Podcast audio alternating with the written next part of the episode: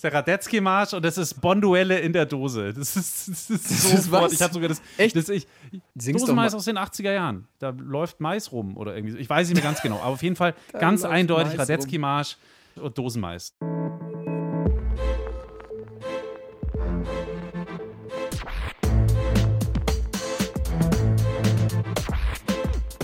Klassik für Klugscheißer. Hallo und herzlich willkommen zu Klassik für Klugscheiße, dem immer noch neuen Podcast von BR Klassik. Ich bin Uli Knapp. Servus. Und ich bin Lauri Reichert. Schönen guten Tag auch von mir. Heute wieder zu zweit. Ich bin auch wieder dabei. Sorry, Uli.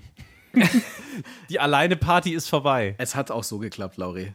Du bist entbehrlich. Ich weiß, es war, war eine richtig gute Folge. Chapeau. okay, ja, danke. Nein, das war ja auch eine Teamleistung. Ohne Team hätte es nie geklappt und meine beiden Kollegen und Kolleginnen haben ordentlich Interviewgäste rangekarrt und dann haben wir es hinbekommen. Aber ich bin froh, dass du wieder da bist, weil davon lebt dieses Ding ja auch vom Ping-Pong. Und es geht alleine halt schlecht. Man kann natürlich immer gegen eine Wand den Ball knallen, dann kommt er auch zurück, aber es macht mehr Spaß zu zweit mit dir. Und vielen Dank Ja, euch. Von mir kommt er unkontrolliert dazu. Genau, und die Wand spielt ihn einfach Als sehr gerade zurück. Wir danken euch ganz herzlich für euer Feedback. Das hilft uns tatsächlich sehr. Und jetzt machen wir erstmal Werbung, oder Lauri? Genau, jetzt erstmal Werbung.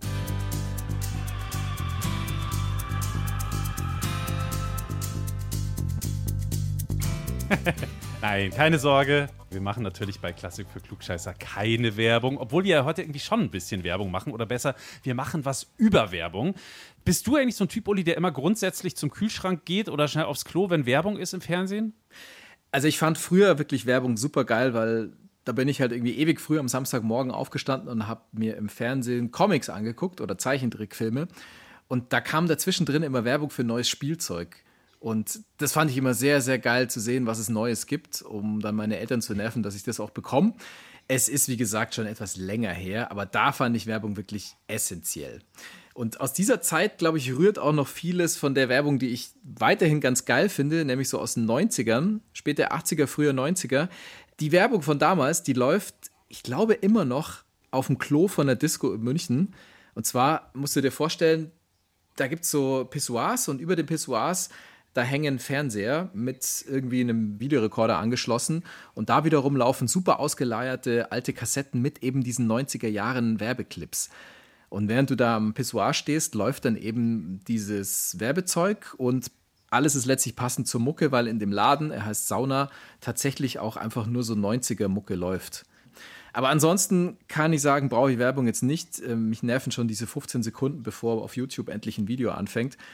Vor allem, wenn dann irgendein Dödel straight in die Kamera irgendwas reinplärt, was er vorher auswendig gelernt hat oder am besten noch abliest und mir dann weismachen will, dass ich jetzt, keine Ahnung, irgendein Seminar zu Kryptowährungen buchen Ja, soll ja, ja. oder was weiß ich, eine Immobilie bewerten soll oder ein neues Fitnessprogramm starten soll. Nee, das schalte ich weg.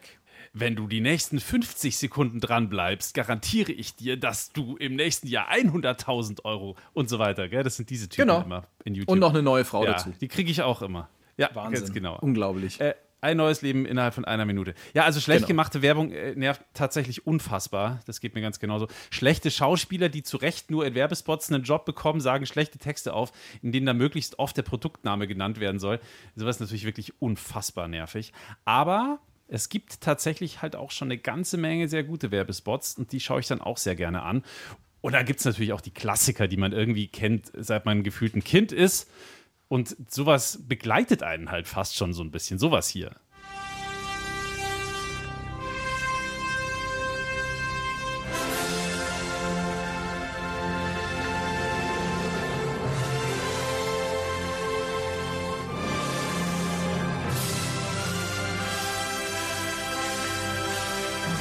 Die pure Freude. Das einzig wahre. Warsteiner. Das hat so schön geprickelt in meinem Bauchnabel. Es war irgendwas anderes. Oh, so oder? ähnlich, so ähnlich, ja, ja. Bier auf jeden Fall. Also Warsteiner habe ich, glaube ich, in meinem Leben noch nicht getrunken. Da habe ich einen Ich auch nicht. Also die, die Werbung kenne ich schon lange, aber die hat bei mir tatsächlich auch nicht dazu geführt, dass ich das tun würde. Nur aber, Ablehnung. Ja, okay. ähm, aber äh, Bier im Bauchnabel? Echt? Das hat so Ja. schön geprickelt äh, in meine Bauchnabel. War das eigentlich wirklich eine Bierwerbung? Oder Ja, war das eine Schöfferhofer Sektwerbung? Weizen. Es war Weizen, weil es hatte auch sehr viel Kohlensäure. Schöfferhofer Weizen. Das wiederum kann man einigermaßen trinken, ohne dass wir da jetzt Werbung für irgendwas machen wollen. Übrigens, kleiner Disclaimer, wir machen heute extrem viel Werbung für alles Mögliche, aber wir kriegen von niemandem Geld dafür. Wir müssen einfach nur diese Markennamen nennen, damit jeder checkt, worum es geht. Wir könnten sie natürlich alle weglassen, aber das ist dann extrem lächerlich. Deswegen sagen wir meistens schon dazu, für welches albern. Produkt oder welche Marke das Ding steht, wo die Werbung eben gespielt wird oder die Musik. Aber wir kriegen von niemandem was klassische Musik und Bier. Irgendwie geht das gut zusammen. Äh, die Musik aus dem Warsteiner Spot, den wir gerade gehört haben, ist natürlich Straußens Also sprach Zarathustra. Und eine andere bekannte Biermarke, die Marke Radeberger, die hat das hier als Erkennungsmelodie ausgewählt. Es ist an der Zeit, ein Bier zu feiern, wie es so gebraut in Deutschland nirgendwo ein zweites gibt. Hier ist es zu Hause. Aus der deutschen Brauerei, die als erste nur noch Pilsener Brauart braute und noch bis heute braut. Radeberger Pilsner. Ein Radeberger. Ja, das war natürlich Wagner, der Einzug der Gäste aus dem Tannhäuser. Und das mit dieser sonoren Stimme unterlegt. Da kriegt man doch richtig Bock auf. Radeberger, wirklich. Okay, egal. Ach, das kann man trinken, ohne dass ich dafür Werbung machen will, aber es geht tatsächlich ganz gut. Es gibt tatsächlich, glaube ich, auch Leute, die glauben, dass dieses Gebäude, das man da in dem Werbeclip sieht, die Brauerei ist, aber es ist halt tatsächlich die Semperoper in Dresden. Sind das dieselben Leute, die auch glauben, dass die Maître Chocolatier, die es glaube ich auch gar nicht gibt, jede Tafel Schokolade persönlich mit der Hand verzieren? Oder dass der Zahnpasta Biber die Zutaten selbst in die Tube reinpresst? Kamille, also mit Minze, der Schokolade, Salbei. Ja, das mit der Schokolade ist natürlich falsch, aber beim Biber stimmt's. Ah ja, wirklich? Ja, ja, schon wieder klar, was der gelernt. macht das schon. Doch, doch, der macht das, der macht das. Weil für irgendwas müssen Biber ja herhalten und der kann das. Also ja, also Schokolade nein, Zahnpasta ja was ich wirklich krass finde, Uli, ist, wie, wie wir wirklich alle sofort irgendeinen inneren Werbefilm im Kopf laufen haben, sobald eine bestimmte Melodie losgeht. Also ich kann, seit ich ein Kind bin, tatsächlich nie wieder nicht an Schokodinger denken, wenn ich La Donna e Mobile von Giuseppe Verdi höre. Das ist wirklich so. Oh, wie verführerisch, Schokokrasi, mandelfein, köstlich, leicht, einzigartig, Zigartig.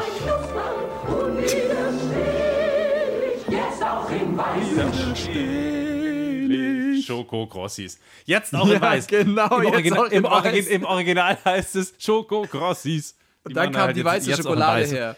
Das war irgendein Update der Werbung. Ja, ja, dann. ja, ja. Aber geil, ja, stimmt. Aber das es ist wirklich so, ich werde diesen Text nie wieder vergessen. Den haben die mir ins Gehirn getrommelt, obwohl ich, glaube ich, in meinem Leben noch nie Schokokrossis gegessen habe. Ich kann mich zumindest nicht daran erinnern.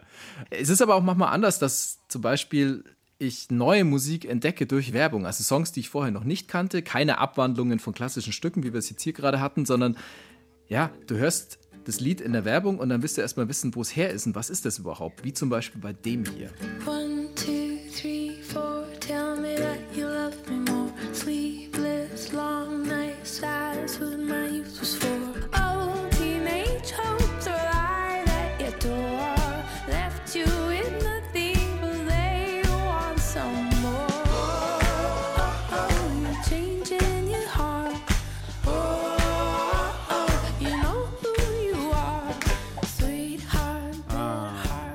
Also der Song war sicher schon gut, bevor es die Werbung gab, aber ich kannte ihn halt einfach nicht. One, Two, ja. Three, Four von ja. Feist und den kann man immer noch spielen. Ich finde den immer noch geil. Der große kommerzielle Durchbruch von, von Feist, ja, damals für, ich glaube, eine iPod-Werbung tatsächlich. Gott sei Dank ist es ja nicht bei einem One-Hit-Wonder geblieben. Feist ja wirklich eine der, eine der ganz großen Künstlerinnen, finde ich, so der letzten zehn Jahre auf jeden Fall in der Popmusik. Äh, zu richtig guten Werbetracks von Klassik bis Pop kommen wir übrigens später noch. Also richtig gute Werbemelodien, Werbesongs. Die erste TV-Werbung überhaupt, Uli, weißt du, wer die gesendet hat? Das war nicht der RTL, das kann ich dir kann jetzt äh, Wollte ich gerade kann ich schon mal spoilern. Ja, okay, dann muss es ja wirklich sehr, sehr alt sein. Ähm, nein, keine Ahnung. Ja, ja. Tell me. Das war der Bayerische Rundfunk, unser Arbeitgeber. Ah, den kenne ich, am, den am 3. Rundfunk. Das will ich meinen. Am 3. November 56 ist zum ersten Mal im deutschen Fernsehen ein Werbespot ausgestrahlt worden vom Bayerischen Rundfunk. Die Story ah. geht wie folgt: Ein Paar sitzt im Restaurant, der Mann saut beim Essen rum, die Soße spritzt aufs gute, frisch gewaschene Tischtuch, die Frau regt sich auf und dann kommt der Wirt und belehrt die beiden. Xavier! Da schau her, was du wieder gemacht hast. Also, also du bist doch ein richtiger Dreck. Sprich's nicht aus, wir sind ja nicht daheim. Aber du benimmst dich so, als wenn's daheim wärst. Ich, wenn Wirt wär, mein Lieber. Aber was wäre dann, wenn du der Wirt wärst? Rausschmeißen tät ich dich. Mahlzeit, die Herrschaften. Oh, ein kleines Malheur. Gisela, Serviette. Entschuldiges Bittchen. Aber ich bitte Sie, das kann doch vorkommen. Dafür gibt's doch Gott sei Dank Persil. Na Gott sei Dank gibt es Persil. dafür Persil. Du, du alte Drecks, sprich's nicht aus. Und da war jetzt einfach auch nur Text zu hören. Wie so ein kleines Theaterstück, Ja. aber halt keine Musik, Ja, gell? keine Musik, nee. Ja, das war früher irgendwie noch normal. Heute wird bei ca. 90 Prozent der Werbung auch Musik verwendet. Nach diesem Clip lief aber im bayerischen Fernsehen dann noch einer, eine Werbung für eine Feinstrumpfhose.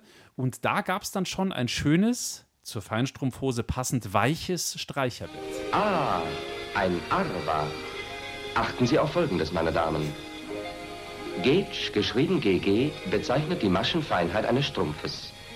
Je höher die Gaugezahl, umso maschendichter ist ein Arva. Dieser Strumpf hat 75 Gauge. Arva bietet Ihnen kontrollierbare Qualität durch klare Gauge-Angabe. Darum sagt man mit Recht, Ah, ein Arver. Da hast du gleich auch noch ein kleines Textilwissenschaftsseminar mitgeliefert bekommen mit dem Werbespot.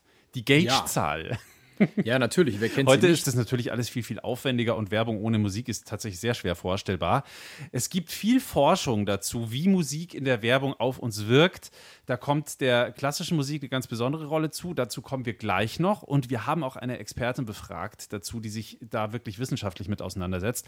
Aber vorher, Uli, würde ich gerne noch ein paar Klugscheißer-Facts zum Thema Werbung zu Besten geben, wenn du äh, es mir gestattest. Aber natürlich. Natürlich, wofür sind wir denn sonst hier? Also, Musik und Werbung gehört eigentlich von Anfang an schon zusammen. Das hat schon Charles Darwin in seiner Evolutionstheorie behauptet. Er hat nämlich gesagt, Musik war schon immer dazu da, um zu werben. Und zwar nicht unbedingt für Schokolade, sondern zum Beispiel um jemanden. Und zwar um einen Partner. Das äh, kann man bei Tieren gut beobachten. Vogelmännchen, die um die Wette singen. Wer dann halt am schönsten und am lautesten und am durchhaltestärksten singt, der bekommt das Weibchen ab. Und auch bei Menschen. Also wenn du mal wieder unterm Balkon irgendeiner holden Maid mit der Klampfe im Regen stehst und nach oben schluchzt und schmetterst, Uli, dann denke an Charles Darwin und die Vögel. Okay. Weiter im Faktentext. Schon vor Jahrhunderten haben Bauern, Fischer und Händler ihre Ware auf dem Markt lautstark angepriesen und dabei rufartige Melodien gesungen. Und dabei wurden dann Hits zum Besten gegeben, wie zum Beispiel Will You Buy My Dish of Eels? Hier steht eine Melodie dabei. Will you buy my dish of eels? Oder irgendwie so ähnlich. Ich kann es jetzt gerade nicht so direkt vom äh, Prima Vista von den Noten singen. Also das waren halt so einfache Melodien, die aus hier 1, 2, 3, 4, insgesamt 5, 6 äh, Noten äh, bestanden haben. Und da wurde schon sozusagen um Kundschaft geworben, indem man sein eigenes Produkt, in diesem Fall Aale, glaube ich, besungen hat. Boah. Ja, also die Marktschreier waren früh dran, die haben schon früh Aale, erkannt, Aale. dass man seine Produkte gut mit Musik bewerben kann. Und noch ein Fact: Werbespots sind heute viel kürzer als früher. Das ist ein bisschen so wie bei den Intros von Pop- oder Rock-Songs. Die durften früher auch gerne mal eine Minute dauern oder auch mal zwei, zweieinhalb, bis mal überhaupt irgendein Refrain kam. Heute ist das ja alles viel, viel geraffter. Warum? Ja, weil wir einfach ein ganz anderes Tempo gewöhnt sind. In den 60ern waren Werbespots meist noch eine Minute ungefähr lang im Durchschnitt. Heute sind sie nur noch so circa 15 Sekunden lang, oft noch kürzer, weil eben unsere Hirne mittlerweile völlig anders gepolt sind und wir alle nur noch die Aufmerksamkeitsspanne von Eintagsfliegen haben und deswegen auch nicht viel länger zuhören können. Und Was? einen letzten Fakt habe ich noch. Oder hast du eine längere Aufmerksamkeitsspanne? Nee, das Wie war der bitte? Gag, dass ich jetzt einfach. Ein so- Eichhörnchen. ja, genau. Oh, ein Eichhörnchen? Und ein- einen letzten Fakt habe ich noch.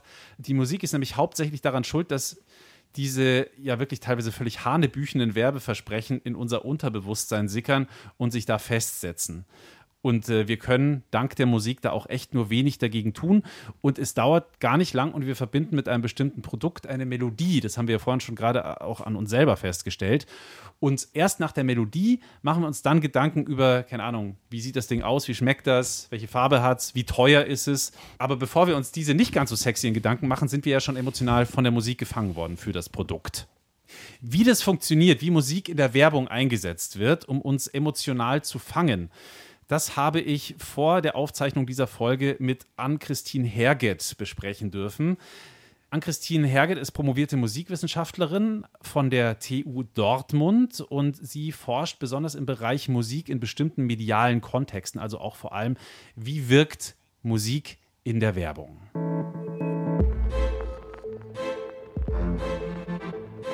Ann-Christine, du beschäftigst dich viel mit Musik in der Werbung, sozusagen beruflich akademisch. Du kennst dich sehr, sehr gut aus mit Werbefilmen und so. Hast du einen Lieblingsspot, wo einfach die Musik richtig, richtig gut funktioniert? Ich habe mittlerweile so viel Werbespots gesehen, sowohl privat als auch innerhalb dessen, was ich so im Job mache, dass ich mittlerweile gar nicht mehr sagen kann, das ist mein Lieblingswerbespot. Es gibt so viele so gut gemachte Werbespots. Eher sind mir mittlerweile Werbespots in Erinnerung, die nicht so gut sind und bei denen ich dann sagen kann, ah, nee, das hätten wir aber jetzt schon besser machen können dann lass uns doch mal ohne Namen zu nennen, einfach mal drüber reden, warum die einen besser funktionieren als die anderen für dich. Ja, sehr gerne. Also tatsächlich kann man sagen, es ist ganz wichtig, dass sich Menschen, wenn sie einen Werbespot konzipieren, darüber Gedanken machen, dass die Musik eben Effekte haben kann und dass es nicht einfach irgendeine Musik sein sollte. Also mhm. so als wir angefangen haben, Werbespots mit Musik zu unterlegen, dann hatten wir vielleicht noch häufiger den Fall, dass man einfach Musik genutzt hat, so als Klangteppich, einfach damit da keine Stille ist. Und von dieser absolut grundlegendsten Funktionalität von Musik sind wir mittlerweile aber weg. Es ist aber so, dass man bei manchen Werbespots wirklich sagen kann, okay, hier hat sich zum Beispiel jemand nicht Gedanken darüber gemacht, dass Musik Emotionen auslösen kann, dass man mit Musik bestimmte Assoziationen triggern kann. Und wenn das dann, also die Emotionen und die Assoziationen und am besten auch noch die Struktur der Musik zum Werbespot passt, da kann man dann sagen, oh, da hat sich aber jemand wirklich Gedanken gemacht. Und da wissen wir dann auch schon aus der Forschung, also aus Experimenten, die wir durchgeführt haben, dass so ein Spot mit einer quasi perfekt passenden Musik wesentlich besser wirken kann im Sinne der Menschen, die den Spot konzipiert haben, als ein Spot, bei dem eben die ja, letzte Chartmusik dann eben so drunter gelegt wurde und man denkt, naja gut, wird die Leute schon, die jungen Leute schon ansprechen. Lass es doch mal konkret versuchen irgendwie. Also ich will ein quietschbuntes Sommergetränk verkaufen. Hm? Ja, und will dazu einen Werbespot mhm. machen. Radio oder vielleicht sogar Fernsehen. Mhm. Dann Sagst du, muss es jetzt nicht unbedingt ein sommerlich anmutender aktueller Top 40 Titel sein, sondern es muss sich einfach Gedanken gemacht werden, wie bringe ich dieses Lebensgefühl von jungen Menschen, die gerade Spaß im Sommer irgendwie haben, so mit der Musik rüber, dass die das dann am Ende des Tages mit dem Produkt verknüpfen. Genau, also das ist die eine Ebene. Ich habe meinetwegen zu deinem bunten Sommergetränk ein junges Pärchen, das man irgendwie erst spazieren gehen sieht und das dann abends irgendwie wild an einem Baggersee feiert. Und dann überlege ich mir, okay, was für eine Narration habe ich denn hier und welche Emotionen wird denn vom Werbespot transportiert und kann ich das in der Musik auffangen? Und gleichzeitig aber auch die Jugendlichkeit und dass das eben hippe junge Menschen sind, die ihre Zukunft noch vor sich haben, also quasi die assoziative Ebene, die überlege ich mir auch noch. Und dann überlege ich mir, wen will ich denn jetzt genau ansprechen mit diesem Sommergetränk? Sind das eher 15-Jährige? Sind das eher Mitzwanziger? Sind das eher Menschen, die gerade so im Berufsleben, so Anfang 30 durchstarten? Und danach kann ich eben auch nochmal differenzieren. 15-Jährige spreche ich dann doch nochmal mit einer etwas anderen Musik an als Menschen mit Anfang, Mitte 30. Und wenn ich alle diese Parameter durchüberlegt habe, komme ich vielleicht so auf so 20 Spotmusiken, bei denen ich denke, oh, das könnte gut sein. Und die können dann entweder unbekannt sein. Also da nutze ich dann so Music- und Sound-Libraries und bastel mir dann da was zusammen. Oder aber ich überlege, ach Moment, da ist doch dieser wirklich vielleicht eine Popsong, der genau das alles tatsächlich vollenden kann, was ich gerade musikalisch im Kopf habe. Und dann kann ich auch den benutzen wir sind ja ein Klassik-Podcast und wir beschäftigen uns heute bei Klassik für Klugscheißer auch mit der klassischen Musik in der Werbung. Und da gibt es ja wirklich auch total viele Beispiele, sehr, sehr prominent natürlich. Eine Werbung, die es seit Ewigkeiten gibt. Also sprach Zarathustra bei Warsteiner. Oder Beethovens Klavierkonzert in der Teekanne-Werbung. Warum greifen die Werbedesigner so viel auf klassische Musik zurück? Was wollen die damit bezwecken?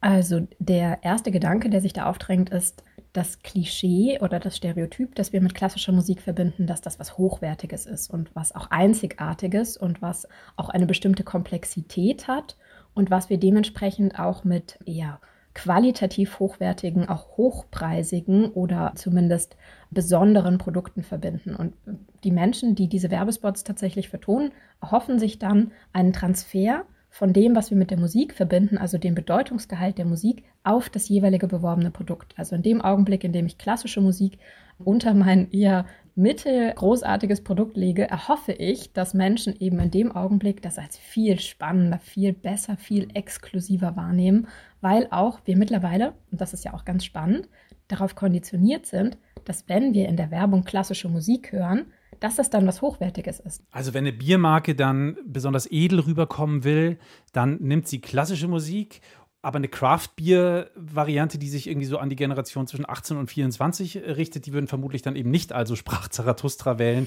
sondern halt wieder ein Song, der dann so einen gewissen Lifestyle-Aspekt irgendwie besser abbildet. Jetzt ist natürlich so, dass Musik uns irgendwie alle tief bewegt. Also der Wirkung von Musik kann sich eigentlich keiner entziehen.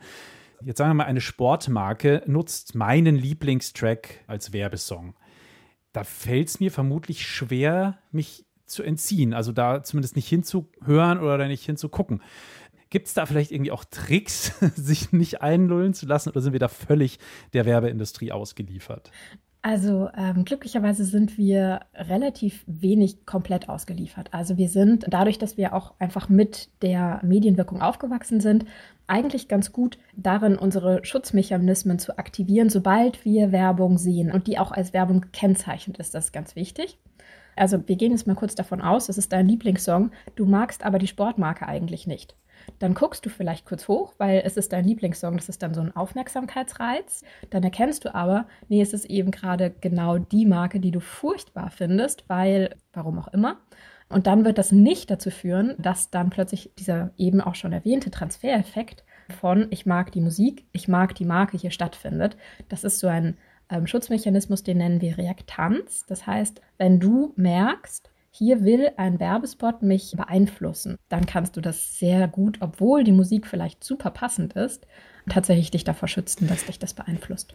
Ich habe sogar schon erlebt, dass es mich fürchterlich geärgert hat, dass ein Lied, das ich sehr, sehr mochte, für irgendeinen blödsinnigen Werbespot hergenommen worden ist. Also es hat bei mir tatsächlich eher so eine ablehnende Reaktion dann ausgelöst.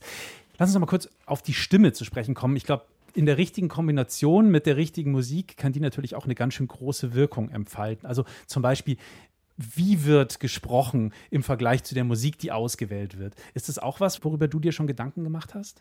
Ich persönlich habe in dem Bereich noch nicht geforscht, aber wir wissen, also all das, was wir über Musik wissen in der Werbung, das nennt man ja Musical Fit, also dass die Musik eben zum Werbespot passt. Und genau mhm. das Gleiche wissen wir auch in Bezug auf den sogenannten Voice Fit, also dass sich Menschen eben auch wirklich über was für ein Gender sollte die Sprecherin oder der Sprecher haben, was für ein Timbre, welchen Text, das ist ja sowieso schon relevant, aber wie soll dieser Text betont werden, wie präsent ist dieser Text, wie präsent ist dahinter die Musik, also auch diese Interaktion? Und bestenfalls sollte das eben insgesamt zum Werbespot und auch am besten noch zum Markenimage passen. Also Marken sagen ja, sie haben so eine spezifische Persönlichkeit, die sie darstellen wollen.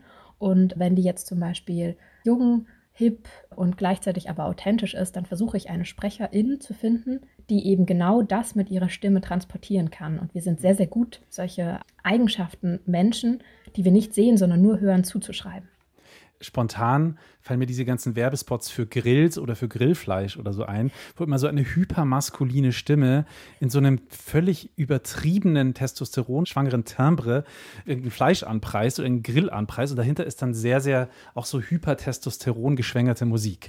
Ja. Sowas meinst du zum Beispiel, vermutlich. Zum Beispiel. Also man muss ähm, verteidigend immer sagen, Werbung arbeitet eben einfach mit Stereotypen muss aber auch mit Stereotypen arbeiten, weil so ein Werbespot hat ja nur ein ganz kleines Zeitfenster, in dem er wirken kann. Und je kürzer etwas Wirkung haben kann, desto schneller muss es quasi verarbeitet werden können. Und da sind Stereotype, weil wir die einfach quasi nicht so tief elaborieren müssen. Also das ist relativ leicht, einen Werbespot. Müssen nicht groß drüber nachdenken, meinst Genau, neben, ja. nebenbei irgendwie zu gucken, ohne dass man da wirklich aktiv aufmerksam dabei ist. Und dennoch weiß man im Nachhinein, ach Moment, ich habe doch eben einen Werbespot irgendwie über so eine neue Buttersorte gesehen. Vielleicht will ich die morgen im Supermarkt mal ausprobieren. Die Buttersorten, die immer wahnsinnig gerne auf so irische Wiesenklischees zurückgreifen und dann läuft im Hintergrund irgendwie so eine Art von Irish Folk. Genau. Aber witzig, weil genau diese Assoziation, ich bin jetzt nicht der Typ, der sonderlich viel Fernsehen sieht, ehrlich gesagt. Trotz allem habe ich sofort du könntest mich jetzt wahrscheinlich zehn Sachen fragen. Ich könnte dir sofort zu zehn verschiedenen Marken die Art und Weise nennen, wie sie musikalisch auch begleitet werden. Mhm. Das ist schon krass, wie stark das wirkt. Gibt es eigentlich eine Debatte rund um das Thema Musik und Manipulation in der Werbung? Also zum Beispiel die Frage, ist es überhaupt moralisch, Leute so zu manipulieren?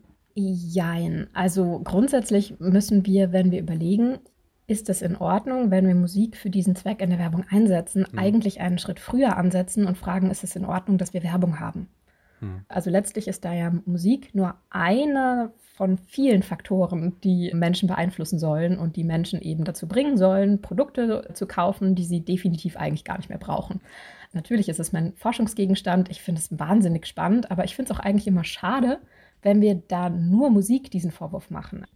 Eigentlich müssten wir sagen, ist es in Ordnung, wenn wir bestimmte so Kameraeinstellungen und Farbgebung und eben das mit der Sprache und der Stimme, ist das in Ordnung und ethisch korrekt, wenn wir das mit solchen Parametern in der Werbung machen? Und da kann man eben sagen, ähm, weil wir das offensichtlich rechtlich so geregelt haben, dass das korrekt ist, ist es auch letztlich korrekt, dass wir das mit Musik machen. Aber, und da ist es, finde ich, auch sehr fair, wenn man sagt, KünstlerInnen zum Beispiel können sehr wohl beeinflussen, also nicht die KünstlerInnen selbst, aber das Management zum Beispiel oder eben die Verlage, Verlag. bei denen die Musikrechte liegen, ob ein bestimmtes Musikstück in einer Werbung eingesetzt wird.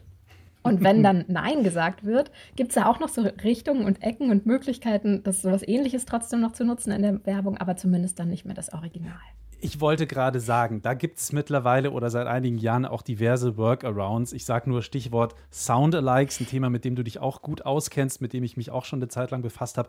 Also wenn sozusagen Künstler ABC sagt, nö, keinen Bock, dass ihr mit meinem Lied eine Waschmittelmarke bewerbt, dann äh, sagt die Waschmittelmarkenwerbeagentur, okay, dann schreiben wir eben ein Lied oder lassen ein Lied schreiben, das so ähnlich klingt wie das und das aber aus musikwissenschaftlicher und juristischer Hinsicht dann eben nicht anfechtbar ist. Letzte kleine äh, Spaßfrage an dich, an Christine. Wenn du einen Sound designen dürftest, vielleicht auch irgendwie neu designen, für welches Produkt wäre das? Was findest du da spannend?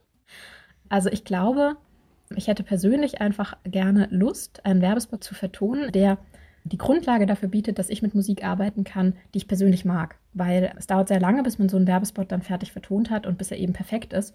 Und das hatte ich jetzt auch schon ein paar Mal bei Experimenten, für die ich ja selbst dann die Werbespots unterschiedlich vertone, damit wir eben sehen können, wie unterschiedliche Musiken unterschiedliche Wirkungen auf eben verschiedene Menschen haben kann. Und wenn man dann einen Tag lang quasi einen 30-sekündigen Werbespot mit ein und derselben Musik immer und immer und immer wieder vertont, so lange bis es fertig ist und das ist Techno und man hasst es, dann ist das wirklich richtig unangenehm. Ganz, ganz herzlichen Dank äh, für deine Zeit an Christine und für das sehr, sehr unterhaltsame und spannende Gespräch an Christine Herget von der TU Dortmund über die Wirkung von Musik und auch von klassischer Musik in der Werbung. Ja, sehr gerne und auch vielen Dank.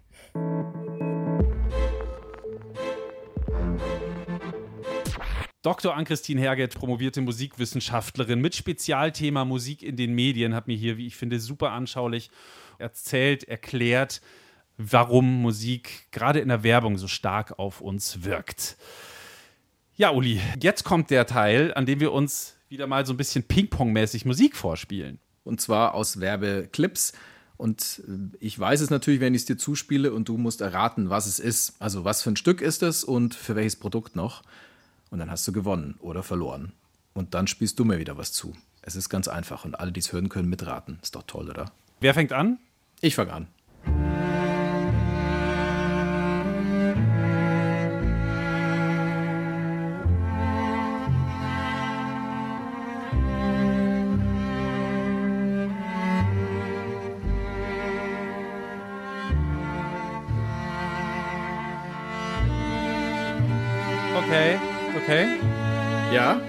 Hast du eine ich glaub, Idee? Ich glaube, ich habe es. Also es ist auf jeden Fall Händel, so viel ist klar. Und ich weiß, ich habe das Bild total im Kopf. Ich kann dir tatsächlich nicht genau sagen, was es für eine Marke ist. Ich weiß aber, dass es auf jeden Fall, es ist irgendein Modewerbespot gewesen. Sowas wie Diesel oder so? nah dran. Diesel hatte auch immer sehr viel Musik und zwar teilweise wirklich gute Musik drin. In dem Fall war es eine andere Jeans-Marke. Levi's halt dann, oder? Ja, genau. Bleibt dann nicht mehr so viel übrig. Ah, ja, aber Gibt natürlich noch tausend andere Werbung, äh, tausend andere Marken für Jeans, aber das sind ja die. Nee, aber da fand ich, glaube ich, damals schon den Bruch so interessant. Also so ein Lifestyle-Produkt, das sich total an junge Leute richtet und dann wird es mit so einem getragenen, mit so einem Barockstück von Händel unterlegt. Aber da hat man, glaube ich, schon kapiert, dass sozusagen teilweise auch der Bruch in der Werbung einfach total sinnvoll ist und dass man da besonders genau hinguckt. So, jetzt bin ich dran. Ohrenspitzen und das kenn ist ich, jetzt schon ich, klar. Kenn ich, kenn ich, kenn ich. Saufen, saufen. Ja, es ist. Äh Come on over, have some fun in the summer sun oder irgendwie so. Oh Gott, ja. Listen. Also, es ist natürlich Summer Feeling, beziehungsweise Bacardi Feeling. Von, jetzt wollte ich schon sagen von Kaya Jana, aber das ist ja falsch. Ähm, Kate Janai, oder? Kate Janai heißt sie, glaube ich, tatsächlich. Ja. ja. Und das besonders Krasse an diesem Werbesong, oder besser gesagt an dieser Werbemelodie, ist, dass das auch einfach eine Werbemelodie ursprünglich war. Also das war halt einfach, ja, diese, diese kurze kleine Melodie, das war nicht mal ein richtiges Lied. Das wurde eigens für diese Bacardi-Rum-Werbung damals in Auftrag gegeben, beziehungsweise geschrieben von einem Komponisten, einer Komponistin, die dafür beauftragt wurde. Und dann war das so erfolgreich und man hat erkannt, das hat so ein Hitpotenzial, dass man danach erst sozusagen diese Summer-Feeling-Version draus gemacht hat und dann einen ganzen Song drumherum geschrieben. Also so rum funktioniert es manchmal auch. Ja, interessant. Ja. Also ich habe an den Song halt viele Erinnerungen, so um halb vier in der Früh ungefähr aus der Disco. Früher Donnerstagabend. Während der Schule sind wir immer in einen Laden gegangen in Augsburg, der heißt Ostwerk und da lief das dann immer ungefähr um halb vier und da hatte ich dann, keine Ahnung, meinen wahrscheinlich zweiten Bacardi Cola in der Hand an dem Abend und damit verbinde ich das auch. Vielleicht war es auch der 20. Auf jeden Fall. Ich habe viel von dem Zeug getrunken und auch. So, wer ist jetzt eigentlich dran? Ah ja, ich, genau, du bist wieder dran. Ich muss Ich raten. war gerade am, am Raten. Okay, jetzt bist du, äh, jetzt musst du raten. Pass Erfolgreich auf. am Raten auch, ja.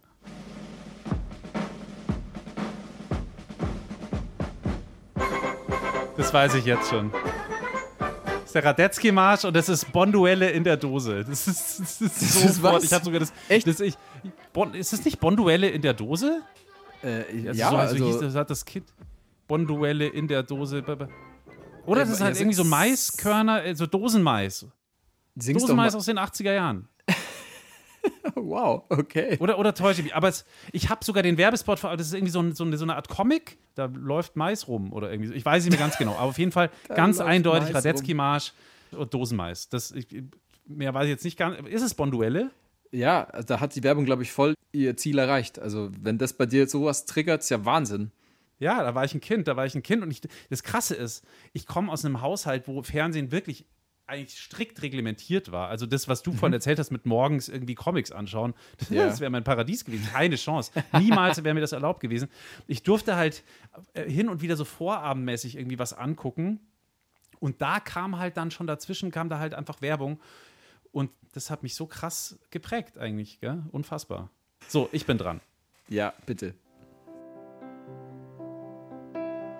I wanna take you somewhere, you know I care, but it's so cold. Ja, okay. Ich glaube, ich weiß es. ja. Äh, Und ich glaube, es ist Tom Odell. Ja, aber ich habe keine Ahnung, Tom wofür Odell. die Werbung. Ich weiß nicht, für was die Werbung ist. Also ich habe den Song, ich kenne den Song. Tom Odell. Mhm mir ist immer so unfassbar auf die Nerven gegangen, wie der, wie der das ausspricht. Onodolov. Der spricht irgendwie Ach. Englisch, wie, wie Hubert Aiwanger bayerisch spricht. vom Modell. Das ist, und Another das, Love und heißt das, es. geht mir schon, deswegen kann ich dieses Lied nicht. Genau, Another Love heißt das Lied von Tom Odell. Und auch krass, Tom Odell vor diesem Werbespot überhaupt nicht bekannt, hatte kein Album draußen. 2013 ist dann dieser Werbespot erschienen und mit dem Track ist der Typ, den vorher kein Schwein gekannt hat, 66 Wochen in den Charts gewesen. Ja, oh. nach dieser Werbung. Und seitdem ja auch immer noch aktiv. Also bringt er immer noch Platten raus und so weiter. Aber Another Love ist immer noch sein größter Hit, soweit ich informiert bin. Und eindeutig, ein, nicht ein Produkt der Werbung, aber tatsächlich einfach seine Popularität verdankt er einem Werbespot, der Tom Odell. Aber wenn der schon singt wie Hubert Aiwanger und dieses Another Love etwas Nein, wie Hubert Aiwanger bayerisch. Der singt nicht wie Hubert Aiwanger. Okay. Ich weiß nicht, wie Hubert Aiwanger singt, aber er spricht halt. Ich finde, Another Love, der, der, hat sozusagen, die, so wie er Englisch spricht, spricht Hubert Aiwanger bayerisch. Ja, okay. Das zumindest meine Assoziation gerade. Aber dann heißt er doch nicht Tom Odell, sondern dann heißt er doch Odel Tom, oder? Oh, komm, das ist der Odel Tom. Um Gottes Willen. Okay, komm, äh, wir, spielen noch, wir spielen noch ein bisschen weiter. Dann kommt jetzt einer von mir für dich.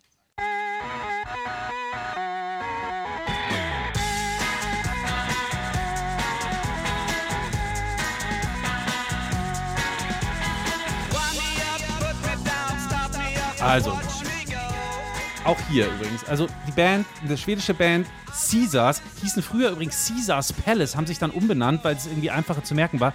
Der Track Jerk It Out natürlich, ja immer noch eigentlich ein riesiger Indie-Hit, obwohl glaube ich auch schon fast, weiß ich, 15 Jahre alt oder so oder, oder noch älter. Aber ich weiß gerade nicht, für was für ein Produkt. Also war das ein Telefonanbieter auch? Der hat schon was mit Telefon zu tun, indirekt. War es ein Handy-Werbespot oder Ja, irgendwie fast? Oder? fast. Es war von Apple für den iPod Shuffle. Ach, ja, ja, ja, doch. Also irgendwie so ein Tech-Ding hatte ich auf Mhm. jeden Fall. Ja, okay, alles klar. Dann war es ein Apple, ein Apple-Werbespot. Danach ist okay. der noch für was Das Ding- anderes verwurstet worden, nämlich für ein Auto, für ein Getränk, für eine Creme, also für Renault, für Ja, Coca-Cola, für Nivea. Jetzt ist natürlich aus dieser Zeit Werbespots mir vorzuspielen, ist schwierig, weil da war ich kein Kind mehr. Da, da war ich zu solcher Musik halt feiern oder permanent auf Konzerten, hatte nicht mehr so viel Zeit, Werbung zu gucken im Fernsehen. Umso besser. Okay, also ich bin, ich bin aber nicht so gut wie du. Also ich habe schon Hm, zweimal so ja. mehr oder weniger haarscharf daneben gelegen. Aber ich glaube trotzdem, was man hier sehen kann, diese Werbesongs, die brennen sich einfach ein. Und es ist ja schon Wahnsinn, dass man auch für Produkte, die es schon lange nicht mehr gibt oder mit denen man eigentlich gar nichts zu tun hat, trotzdem irgendwie auch nach 20 Jahren sofort wieder weiß, ach ja, klar. Und man hat sogar teilweise diesen Werbes den Werbefilm vor Augen, wenn man nur irgendwie zwei, drei Takte von dem dazugehörigen Lied hört. Wir wollen es noch mal ein bisschen, wie soll man sagen, abstrakter machen. Also nicht im Sinne von abgehoben abstrakt, sondern jetzt haben wir es ja sehr konkret gehabt. Songs prägen sich ein, wir verbinden sie mit einem Produkt. Aber wie funktioniert es denn generell? Also wie funktioniert Musik in der Werbung? Hier kommt ein kleiner Überblick. Wie bei einem guten Referat erkläre ich jetzt mal ganz kurz, was eigentlich unter Musik in der Werbung fällt. Lauri, du kennst ganz sicher diesen Begriff Sound Branding. Oder vielleicht auch nicht. Doch, du kennst sie, glaube ich, oder? Also zum Sound Branding. Ja, also ich kann mir, ich kann mir was runter vorstellen. Okay, ich mach's, ich noch mach's nicht so oft gehört. konkret. Also zum Sound Branding gehört ein Sound-Logo. Das ist so die Kernmelodie. Ja. ja, ja, ja. Das wäre eigentlich jetzt auch das Beispiel gewesen, das ich ansingen wollte. Ah, Aber es ist ja, es ist ja das Beispiel schlechthin. Also nein, es ist gut, dass du sagst, weil das sagt eigentlich schon alles aus. Nämlich, also dieses Sound-Logo, das ist so eine Kernmelodie oder, oder eben so ein kleines Motiv. Und du hast gerade wahrscheinlich so, zumindest in Deutschland, das bekannteste Sound-Logo gesummt. Mach's nochmal. Ja, Ja, die Telekom. Genau. Oder ich liebe es oder so ähnlich. Das ist dann, Ich- ja, das ist dann mit Text, Schwere. das ist dann nochmal ein bisschen was anderes, aber es geht in eine ähnliche Richtung. Also die Telekom hat ihren Markennamen sozusagen musikalisch umgesetzt, weil das klingt ja ein bisschen so wie ein Telefon klingeln, finde ich, vielleicht aber auch ein bisschen tippen. Auf jeden Fall haben die ja ihren Markennamen musikalisch umgesetzt mit einem Rhythmus und einer Melodie. Und der Hintergedanke, den sie da hatten, der war klar, wir, die das, ja, die, das Produkt sozusagen konsumieren, wir sollen uns diesen Namen besser einprägen können. Und ich glaube, das funktioniert da wirklich extrem gut. Also es sind fünf Töne, die sind super einfach gestrickt. Es ist ein C-Dur-Dreiklang und der prägt sich einfach ein. Also haben sie ganz gut gemacht. Ähnlich, glaube ich, wie bei diesem Ja, Audi. perfekt. Bei diesem Audi-Gebumper. das kennt auch jeder. Dann gibt es Jingles. Das sind jetzt nicht nur kleine Motive, sondern in der Werbung sind damit Slogans gemeint, die musikalisch umgesetzt werden. Also zum Beispiel, du hast ja gerade schon eins angesungen, sag nochmal. Äh, ich liebe es. Ja, genau. Da, da, da, du diese McDonalds? Ich, ich liebe es. Das war früher. Ich liebe es. Genau. McDonalds-Ding. Ich liebe, ich liebe es. Genau, ja, so geht's. Ja. Oder eben Haribo, mach Kinder froh und mach Erwachsene froh ebenso. Und Erwachsene ebenso. Das ist halt so ein Kinderreimelodie, gell? Ja. Ganz Voll. genau. Genau. Und deswegen geht es halt auch hart in die Birne rein und bleibt einfach hängen. Und es passt zum Produkt. Ja, es passt zum Produkt. Kinder. Genau. Es ist ein Kinderlied, ein Kinderreim sozusagen und der passt, bleibt hängen. Oder wenn es ums Geld geht, Sparkasse. Wenn es um Geld geht, Sparkasse. Sparkasse. Ja. Das ist grauenvoll, Also dass man das eine ganz braucht. klare Botschaft ist damit drin. Es ist eine super einfache Melodie und die ist im Idealfall wirklich so markant und einprägsam wie ein Volkslied, ein Kinderlied. Und dann ist ein Jingle immer noch recht kurz. Also äh, er muss kurz sein, dann prägt er sich gut ein. Im Gegensatz zu einem Brand-Song, der geht dann schon mal so lang, wie der Werbespot geht. Manchmal ist es eine Auftragsproduktion und jemand schreibt eben extra diesen Song für die Werbung oder für diese Marke. Und manchmal, da gibt es den Song schon und den nimmt man halt einfach her, weil der so ein bisschen die Stimmung lenken soll, so wie der Song. Sofort die grünen Segel vor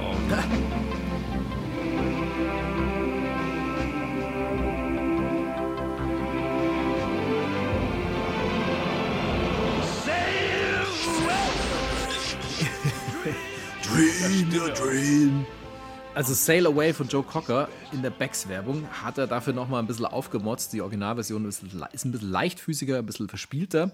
Und in der Bierwerbung, da ist es dann nochmal alles fetter und wir hören eben Freiheit und Abenteuerlust, Sail Away, Dream Your Dream und so weiter und so fort. Und ich glaube, dann hat man gleich diese Bilder im Kopf, dass da ja, Leute grüne Segel, dem, die, die, grünen ja, Segel und so. Genau, ja. in den Segeln bläht sich quasi gischt. der Wind auf und die gischt und sie sind auf dem Weg, ja. keine Ahnung, in die neue Welt oder wo auch hin sonst oder nach Sylt oder wo auch immer hin und, und, und, und zum und nächsten Bierfest. Bier. Ja, genau, irgendwie so. Und am nächsten Morgen haben sie dann einen sauberen Kopf von der Plörre. Das ist auf jeden Fall ein Brand-Song. Den Song gab es schon und er wurde er dann nochmal verwendet für diese Werbung. So, und dann gibt es auch noch Sound-Icons, sowas wie das hier zum Beispiel. Hast du das erkannt, dieses Geräusch, Lauri? Äh, dieses Pop, Pop, Plop, Plop oder so habe ich gehört. Ja, es nee, klang wie ein Ploppen. Okay, ja, das war ja. tatsächlich ein unglaublich fettes Knacken einer Schokokruste und dann das Eis drunter. Also ah, hast vielleicht Magnum. ein Bild im Kopf. Ja, Magnum, ja. genau, genau. Als das damals rauskam, naja, also hab halt ich, haben die damit geworben, dass das so geil knackt, wenn man reinbeißt. Ja, ja, und da hat man aber auch immer so riesig, so einen riesigen Mund gesehen und da bin ich immer ein bisschen raus, ehrlich gesagt. Ah, okay. Gut. Ja, okay, aber das ist natürlich Wenn schon da so. so riesen Zähne kommen, da auf irgendwas reinbeißen. ist auch der Moment, wo, so wenn die Werbung im Kino kommt oder kam, dann kam danach der Eisverkäufer rein oder die Eisverkäuferin und dann wusste ich, jetzt wird nochmal Eis verkauft, jetzt habe ich nochmal drei, vier Minuten Zeit, um aufs Klo zu gehen, weil eine Dreiviertelstunde Werbung ist ja schon durch. Dann fängt endlich mal der Film an und ich werde kein Eis kaufen, aber ich werde diese Pause nochmal nutzen, um alle aufstehen zu lassen, um schnell aufs Klo zu wischen. Okay, also das waren auf jeden Fall Sound Icons. So, und weil ich mit meinem Referat noch nicht durch bin, kommt jetzt noch was anderes. Und zwar in dem Fall bei unseren Kolleginnen und Kollegen von Puls vom Bayerischen Rundfunk, also dem jungen Programm. Die haben vor einigen Jahren mal eine tolle Recherche gehabt zum Thema Soundalikes. Weißt du, was Soundalikes sind? Ich habe selber tatsächlich auch schon mal ziemlich viel zum Thema Soundalikes recherchiert, auch für die ah. Arbeit. Insofern, ja, da kenne ich mich gut. ganz gut aus damit mit dem Ding. Gut, ja. okay. Also es sind Musikschnipsel in Werbefilmen zum Beispiel, die sich so anhören wie Pop-Songs, die es halt schon gibt. Also ein super dreistes Beispiel zum Beispiel ist das hier.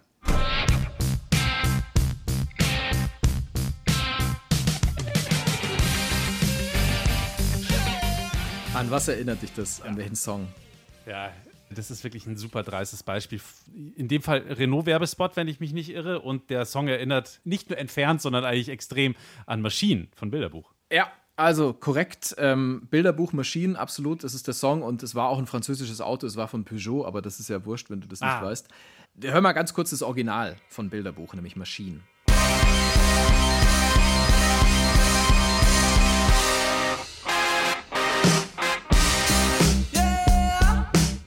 Schlimme ist, dass Bands da rechtlich fast nichts machen können. Also die können da schlecht dagegen vorgehen. Klar, man darf jetzt keine Melodien eins zu eins kopieren, aber das Urheberrecht, das sagt eben, dass man sich von Songs inspirieren lassen darf. Inspirieren mit ganz, ganz großen An- und Abführungszeichen.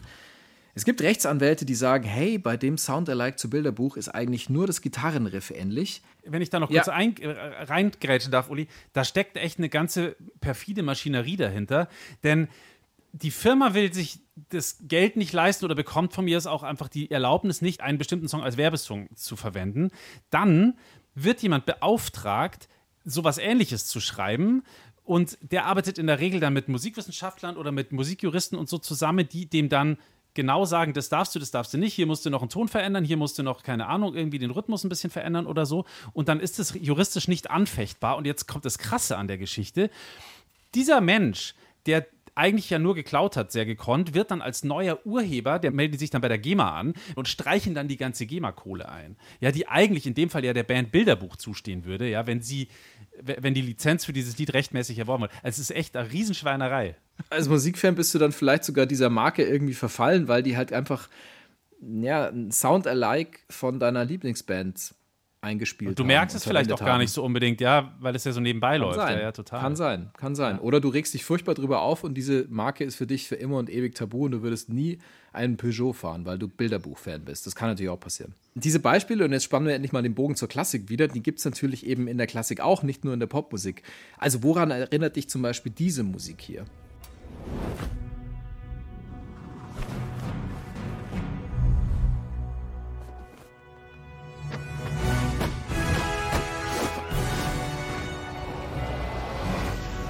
Das kannte ich noch gar nicht.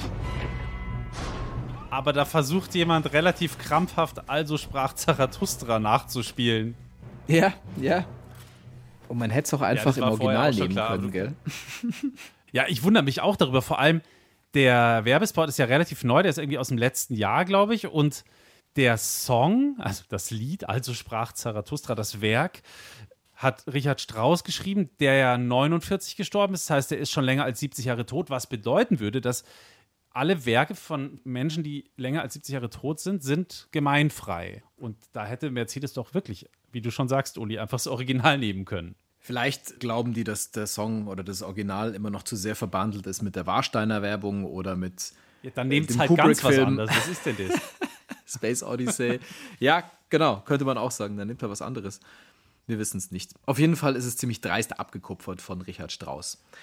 Wenn euch jetzt noch Beispiele einfallen für solche Verwurstungen, Abkupfereien, wie auch immer, dann schreibt uns gerne eine Mail an klugscheiße.brklassik.de. Das fänden wir tatsächlich sehr interessant, ob euch da was einfällt. Und wenn ihr sonst irgendwie Kritik oder Lob oder Anregungen oder Themenvorschläge habt, dann auch immer gerne her damit. Klugscheiße mit Doppel S und BR Klassik mit Doppel S.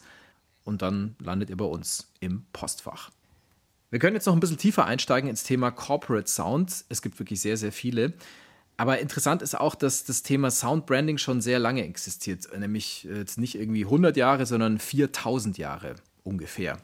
Vielleicht könnt ihr euch vorstellen, worauf ich hinaus will, vielleicht auch nicht. Es geht um Kirchenglocken. Die haben früher nicht geläutet, weil man sich dachte, oh, geil, klingen super schön Kirchenglocken. Also klar, sie klingen schon schön und wir haben ja auch schon mal eine Folge dazu gemacht. Aber Kirchenglocken waren schon immer dazu da, so eine kleine Message zu senden. Also dich an etwas zu erinnern. Nämlich die ganz klar bekannteste Message ist ganz einfach: Komme zuhauf zum Gottesdienst, jetzt geht's gleich los. Dann ist natürlich auch immer die Uhrzeit damit angezeigt worden. Ja. Auch gerne nachts. Und auch, gerne, immer noch. ja, auch gerne immer noch. Ähm, ja, ich kenne Dörfer, in denen, äh, da schlafe ich hin und wieder, da wird äh, gerne mal um zwei gesagt, dass gerade zwei ist. Nachts. Ja, sie ist aber nicht nur für die Kirche geschlagen worden, sondern auch bei Dingen wie Feuer. Also damit die Leute einfach gewarnt werden, hey, ähm, es brennt und dann schlagen wir ordentlich mal die Kirchenglocken. Da gibt es natürlich heute etwas schnellere Wege, um die Leute zu warnen, aber das war halt ganz einfach eine sehr frühe Form des Soundbrandings. Ja, oder Sturmleuten gab es doch auch. Das haben wir doch alles schon mal erklärt, Ulrich. Erinnerst du dich Ja. nicht an unsere Nein, ich erinnere mich legendäre. Glockenfolge? Muss man sich wieder anhören. Das ist ja der, der Werbehinweis hier. Wenn ihr es noch nicht getan habt, hört euch die Folge nochmal an, findet ihr da, wo es Podcasts gibt. Und wenn ihr schon mal da seid, denn jetzt kommt der Werbeblock innerhalb der Werbefolge, dann abonniert diesen Podcast doch bitte. Lasst eine Bewertung da. Manchmal findet man es nicht gleich, wo das geht. Da müsst ihr ein bisschen gucken. Und top ist auch immer, wenn ihr einfach fünf Sterne uns gebt. Das hilft uns wirklich. Ich habe neulich mal gesehen, bei Spotify haben wir jetzt, glaube ich, ungefähr 500 Bewertungen. Das ist schon ganz geil. Und ich gebe hiermit zu, ich 4,9 habe, von 5 möglichen. Das ist gut, Hab das ist sehr gesehen. gut. Und ich gebe zu, ich habe habe Bewertung Nummer 498 abgegeben und ich habe uns fünf Sterne gegeben. Aber es hat mich gewundert, dass ich das bislang noch nicht gemacht habe und deswegen konnte ich auch nochmal abstimmen. So, jetzt waren wir ein paar tausend Jahre zurück und jetzt gehen wir wieder ins Hier und Jetzt. Wie schreibt man eine richtig gute Werbefilmmusik? Das haben wir jemanden gefragt, der das tatsächlich geschafft hat, nämlich Matthias Haug. Dem durften wir ein paar Fragen stellen. Der ist Mitglied bei der Band Claire aus München und seit einigen Jahren ist er Auftragskomponist bei We Are Modular. So heißt die Firma. Matthias komponiert Musik für Spielfilme, für Serien, für Dokumentationen und eben auch für Werbespots. Und das ziemlich erfolgreich. Er hat zum Beispiel die Musik für einen Werbespot von Amorelli komponiert. Sex Your Way ist der Slogan. Die hier.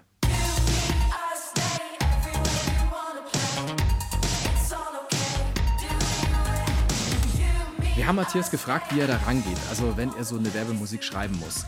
Wir können schon mal verraten, er kauft sich nicht das Produkt, in dem Fall Sextoys, aber es gibt da erstmal ein paar wichtige Fragen zu klären, bevor er sich dann wirklich hinsetzt, schreibt und produziert. Das hat er uns erzählt. Der Weg zum richtigen Sound beginnt eigentlich immer erstmal mit einem Briefing. Das bekommt man von der beteiligten Werbeagentur oder Filmproduktion. Da wird beschrieben, wie die Story des Films ist, welches Produkt wird beworben, gibt es ein Voice-Over, also einen Sprecher oder eine Sprecherin, wie lang wird der Spot sein, für welches Medium wird produziert, also wird es ein TV-Spot oder läuft es nur online. Einfach so Basic-Infos, die auch total wichtig sind. Und oft haben die Briefings dann auch einen Musikteil, wo mit bestimmten Keywords schon mal ähm, beschrieben wird, äh, wie denn die Musik klingen sollte. Also da fallen dann Begriffe wie die Musik soll heiter sein oder nicht zu so düster oder eine positive Richtung haben, einen treibenden Rhythmus bekommen, lauter so Geschichten. Also in unserem speziellen Fall hier war es so, da stand im Briefing, es sollen 80er Jahre angehauchter Popmusik-Track sein mit synthetischen Klängen und er soll das Wort Do It Your Way als musikalische Hook verwenden.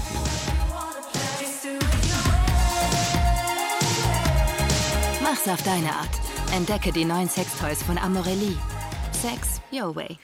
Es gibt auf jeden Fall ein paar, naja, so Kniffe, die Komponisten wie Matthias anwenden, wenn sie eben ihre Musik schreiben. Und tatsächlich hat er uns ein bisschen was von seinem Wissen verraten. Ja, da gibt es schon ein paar Tricks, die man anwenden kann. Es kommt natürlich immer darauf an, welche Musik auch gefragt ist oder ob das wirklich gewünscht ist, dass das so offensichtlich auch sein soll, dass die Musik wirklich auf Bild, auf Schnitt genau an der Stelle was macht.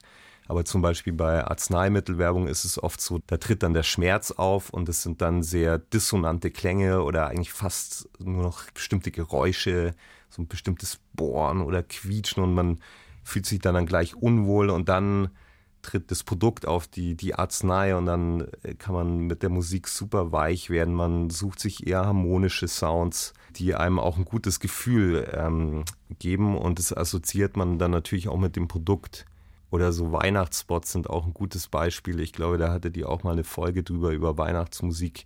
Da ist auch so irgendwie die Glöckchen rein und schon denkt man an Schlittenfahren und und Schnee und sieht dann schon den Cola-Laster mit Santa Claus durch die Winterlandschaft fahren. Also da kann man schon einiges machen. Oder Spot-Ende, äh, wenn nicht gerade jetzt ein Audiologo hinten hingeklatscht wird, schaut man sehr oft, dass man aufsteigende Tonfolgen bei bestimmten Melodien noch macht, dass der Zuhörer einfach mit einem guten Gefühl aus dem, aus dem Werbefilm rausgeht und das natürlich auch dann mit dem Produkt verbindet. Wie schreibt man eigentlich ein Weihnachtslied? Die Folge haben wir zu Weihnachten 2020 rausgebracht und er hat sie anscheinend gehört. Passt jetzt nicht ganz zur Jahreszeit, aber kann man sich das immer noch anhören. Wir haben eine Folge dazu gemacht, wie man eine Weihnachtsmusik schreibt, ein Weihnachtslied. Und Klaus Wüsthoff, der hat ein Buch dazu geschrieben, wie man für die Werbung, für den Film, für Funk und für eben Fernsehwerbung komponiert. Da steht es tatsächlich drin. Es ist eine Kompositionsanleitung für Werbespots. Das Buch ist schon ein paar Jahre alt, 1999, aber ich kann mir vorstellen, dass man davon schon noch ein bisschen was auf heute übertragen kann. Ein zentraler Gedanke darin ist, dass die Werbemusikkompositionen zum einen bekannt sein sollten, also uns muss es irgendwie vertraut vorkommen. Das heißt, einfache Intervallfolgen sollten da drin sein. Und auf der anderen Seite ist aber auch gerade das Neue an einer Melodie, das Reizvolle. Das ist jetzt wiederum sehr schwierig für alle, die komponieren. Das ist tatsächlich ein Spagat. Also irgendwie bekannt und dann irgendwie doch wieder neu soll es sein. Matthias sagt dazu das hier. Ich glaube, es gibt kein Patentrezept, wie man neue Musik schreibt, die eingängig und nicht abgekupfert ist und Ohrwurmcharakter hat. Ich glaube, Werbemusik unterscheidet sich da auch nicht so groß von anderer Musik. Man schreibt zehn Songs, neun sind richtig schlecht, einer ist vielleicht gut. Ich glaube, man kann mit einem bestimmten Werkzeugkasten einfach äh, die Chance erhöhen, dass was Gutes dabei rauskommt. Und ich glaube, das ist auch immer so eine Vertrauensfrage zwischen Werbeagentur, Produktion, Regie und den beteiligten Musikern, dass man eben nicht mit unerfüllbaren Wünschen auch an, an eine Werbemusik rangeht. Also oft ist ja der Fall, dass ein Kunde sich einen bestimmten Song oder Hit wünscht, der wird dann von der Werbeagentur bei dem Label angefragt, ob man den für den Spot nicht kaufen kann. Dann sagt das Label, ja, den könnt ihr gern kaufen, das kostet aber 200.000 Euro. Dann fallen die vom Stuhl und sind total vor den Kopf gestoßen, rufen dann bei uns an, ja, folgendes Problem, wir haben das schon angefragt, ist viel zu teuer, könnt ihr nicht genau so was machen. Und dann müssen wir auch ehrlich sein und sagen, hey, wir können, wir können jetzt auch nicht auf Knopfdruck total die Hits produzieren. Erstens würde ich sonst wahrscheinlich keine Werbemusik mehr schreiben. Und zweitens ist es natürlich ein unerfüllbarer Wunsch, weil warum ist ein Song Ohrwurm oder ein Hit? Man hat den einfach oft gehört. Auch in bestimmten Situationen, die Leute kennen den und man muss Musik ja auch erstmal die Chance geben, dass sie sich entwickelt. Drum ist, glaube ich, die Chance einfach höher, je klarer sich die Leute sind, was sie denn eigentlich genau wollen und aber gleichzeitig den Komponisten Vertrauen entgegenbringen, dass die in ihrem Genre oder Metier sich ja auch gut auskennen. Und ich glaube, in wenigen Fällen oder in einigen Fällen, wenn das gut zusammenspielt, dann kommt auch echt was Gutes dabei raus. Matthias sagt auch zum Schluss, dass für diese Art und Weise, wie er da komponiert, dass da schon viel Überlegung und Recherche gefragt sind. Welche Klangfarbe zu welchem Produkt oder zu welcher Zielgruppe am besten passt, entscheiden wir eher nicht nach Bauchgefühl. Ich glaube, man verlässt sich da auch so ein bisschen auf die Erfahrung, die man auch in der Musikhistorie hat. Wenn wir jetzt ein Briefing bekommen, wie in dem Fall 80er Jahre Musik, dann würde ich erstmal so rangehen, okay, wie klangen denn die 80er Jahre in der Popmusik? Es waren viele Drum Machines zum Beispiel im Einsatz oder bestimmte Synthesizer. Typen und da wählt man dann natürlich schon die Sounds in die Richtung aus und das ist dann total hilfreich, gleich ein bestimmtes Gefühl natürlich auch zu erzeugen. Es gibt aber mittlerweile auch bestimmte Audioagenturen, die wirklich, oft ist es eher noch so im Audio-Logo-Bereich oder im Brand-Sounding-Bereich, dass man wirklich auch vorher Marktforschung macht, wo man den Leuten bestimmte Tonfolgen oder Klänge vorspielt und wirklich so evaluiert, was den Leuten denn am besten gefällt in Bezug auf die Marke. Soll es eher synthetisch klingen, soll es eher akustisch klingen, warm klingen, kalt klingen? Und das wird in Zukunft sich auch noch mehr verändern, dass man damit auch mehr Daten sammelt und mit denen dann auch gezielter noch schauen wird, dass die Musik noch angepasster auf den Kunden oder auf die Zielgruppe ist. Sehr, sehr spannend, tatsächlich auch nochmal aus der Macherperspektive zu hören, wie man da sozusagen rangeht und was für einen Baukasten man als Komponist benutzt und so. Übrigens, weil wir gerade bei einem bayerischen Komponisten waren, bei Matthias Haug, zum Schluss von mir noch ein kleines aktuelles Schmankerl zu einem anderen bayerischen Komponisten, zumindest zu einem, der in Bayern gewirkt hat, in Bayreuth. Da finden ja momentan die Bayreuther Festspiele statt also zumindest in unserer Gegenwart. Bei euch sind sie vielleicht schon vorbei. Jedenfalls, da dreht sich jetzt natürlich momentan alles um Good Old Richie Wagner und seine endlosen Opern. Und ganz lustig ist, dass ja Wagners Opernstoffe nicht nur auf der Bühne ein großer Hit sind, sondern eben auch in der Werbebranche total gern genommen werden. Zum Beispiel die erste deutsche Sektmarke, die ins Markenregister eingetragen worden ist, ist äh, der Söhnlein Rheingold Sekt, benannt, ja, nach was wohl? Nach Wagners Oper das Rheingold. Hm. Und was ich auch sehr lustig finde, momentan wirbt in Bayreuth eine Apotheke mit einem riesigen Plakat von einem Wagner-Porträt für ein selbstgebautes Schlafmittel. oh. Wo ich dann gefragt habe, irgendwie wirken ja fünfstündige Wagner-Opern bei mir auch ein bisschen so.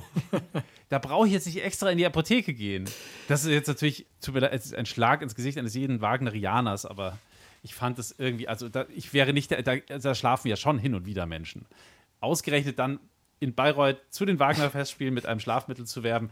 Ein Schelm, wer Böses dabei denkt. Ah, ist schon lustig. Ich finde es sehr gut. Ich finde es sehr gut. Ja. So, damit sind wir eigentlich auch schon fast am Ende dieser Folge angelangt. Ich muss allerdings noch eine, ja fast schon historische Begebenheit hier äh, zu Besten geben. Und zwar ist etwas passiert, was wir alle nicht mehr für möglich gehalten hätten. Das hier. Dieses Soundlogo, Uli? Ja. Sagt es dir was? Äh, war das ein Wellensittich ja, im Käfig? Ja, es war, war der kleine Hansi. Nee, das war ist tatsächlich eine Badeente. Oh! Und jetzt dürfte es klingeln, ja. Die ähm, Badeente. Ähm, für alle, die, ja, die Badeente. Für alle, die es nicht mitbekommen haben, vor über einem Jahr haben wir in einer Folge über Marketing und Mozart darüber gesprochen, dass es durchaus in Salzburg, in der Geburtsstadt von Mozart, auch Menschen gibt, die Mozart-Badeenten verkaufen. Und dann hat uns der Hersteller der Mozart-Badeenten versprochen, uns so eine vorbeizuschicken, weil der diese Folge gehört hat. Diese Badeente ist niemals bei uns angekommen. Und jetzt haben wir immer mal wieder nachgefragt, wie es denn da aussähe, denn wir hätten alle ganz gerne eine. So, und jetzt hat eine Hörerin von uns, die Susanne aus Salzburg, die ist nach München gefahren. Die war irgendwie, musste sowieso nach München und ist extra für uns zuerst in die Getreidegasse, also ins Geburtshaus von Mozart. Da gab es die nicht. Und dann ist sie wohl noch ins Wohnhaus von Mozart gegangen und hat dort dann tatsächlich die Badeente aufgetrieben, die Mozart-Badeente, und hat die uns extra nach München gebracht und beim Bayerischen Rundfunk für uns abgegeben. Also Susanne, damit hast du wirklich was, was Großartiges vollbracht. Sie ist jetzt hier zu Hause. Ich versuche die ganze Zeit meine Tochter davon abzuhalten, die mit in die Badewanne zu nehmen. Das geht natürlich nicht. Das ist allgemein gut. Die darf nicht bebadet werden, die darf nur zuschauen beim Baden. Und ich bringe sie dir gerne das nächste Mal mit. Wir können die ja so als so eine Art Wanderpokal Ja. verwenden in Zukunft. Also das hat mich schön. echt total gefreut. Also vielen, vielen lieben Dank, Susanne. Was für eine coole Idee. Echt sehr Und schön. was für eine liebe Sache Danke. eigentlich auch, ja. Und jetzt sind wir tatsächlich am Ende dieser Folge, aber nicht nur am Ende der Folge, Uli. Nein, also ein Hinweis fehlt noch. Es wird eine Playlist geben zu dieser Folge, wo all die Musik drauf ist, die wir hier nur ganz kurz anreißen, anspielen, anteasen konnten. Die Playlist gibt es bei Spotify und sie heißt immer genauso wie diese Folge. Und da packen wir eben ganz viel Musik drauf. Und ja, es ist die letzte Playlist dieser Staffel, weil diese Staffel zu Ende geht. Wir machen eine kleine Pause, eine ganz planmäßige, wie wir es nach jeder Staffel machen. Nur können wir diesmal schon sagen, dass sie keine fünf Monate dauern wird. Das hatten wir ja leider auch schon, da hingen wir ein bisschen in der Luft. Nein, diesmal wird die Pause gute zwei Monate gehen. Das heißt, im Oktober kommen wir zurück. Genaues Datum steht noch nicht fest, aber es wird irgendwie so Mitte Oktober sein. Bis dahin schreibt uns gerne Themenvorschläge an klugscheiße.brklassik.de, hört alte Folgen nach, empfehlt uns weiter und dann hören wir uns auf jeden Fall im Oktober wieder. Das würde uns riesig freuen. Und äh, bis dahin wünschen wir euch einen tollen Sommer und einen schönen beginnenden Herbst. Mitten im Herbst werden wir uns dann wieder hören. In diesem Sinne, macht es gut. Ich bin Lauri Reichert. Ich bin Uli Knapp. Servus.